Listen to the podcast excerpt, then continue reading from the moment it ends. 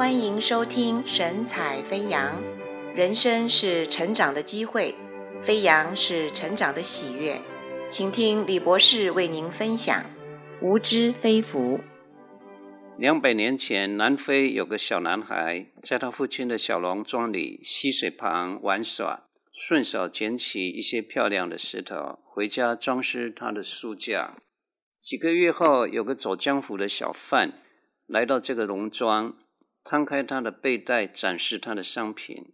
这个小贩看见书架上发亮的石头，拿起来检视一番。他问女主人说：“你要卖多少？”这妇人指着小男孩说：“那是他的，不是我的。”小贩拿了一个小盒，里面装了一些木雕的军兵，价值几分钱，向小男孩交换那块石头。他很高兴地接受这桩交易。那小贩。将那块石头吸到了开普敦，卖给一个珠宝商，得到一笔非常巨大的财富。那珠宝商将这宝贵的钻石带到了欧洲，卖得十二万五千元。两百年前，就是接近天文的数字。这颗钻石如今镶在皇冠上。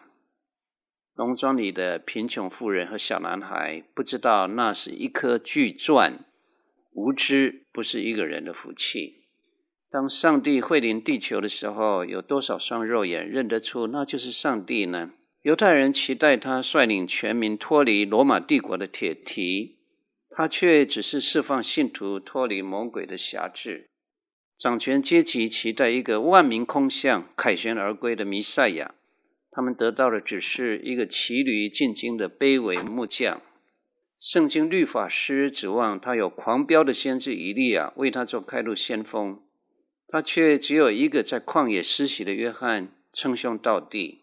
法利赛人认为一个大人物一定会设法争取上流社会，他却和下流社会的税吏、渔夫、有罪的女人打交道。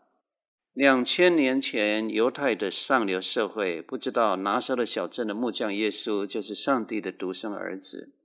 无知不是一个人的福气，但是对一颗谦卑的心灵，已经有足够的证据来信服耶稣就是神的儿子，是人类的救主。你看，耶稣开了瞎子的眼，耶稣叫哑巴说话，耶稣吩咐瘸腿的走路，耶稣赶出附在人身上的鬼，耶稣叫死人复活。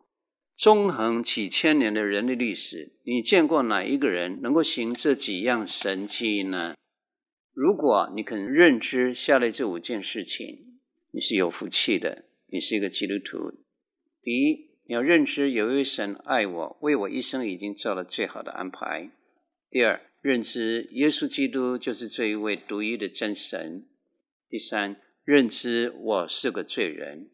第四，认知主耶稣基督为我的罪死在十架，第三天又从死里复活。第五。认知我只要信靠主耶稣基督，我就是神的儿女，将来必得以进入天国。朋友，当你有这五项认知，你就是基督徒，你就是神的儿女，你就是世界上最有福的人。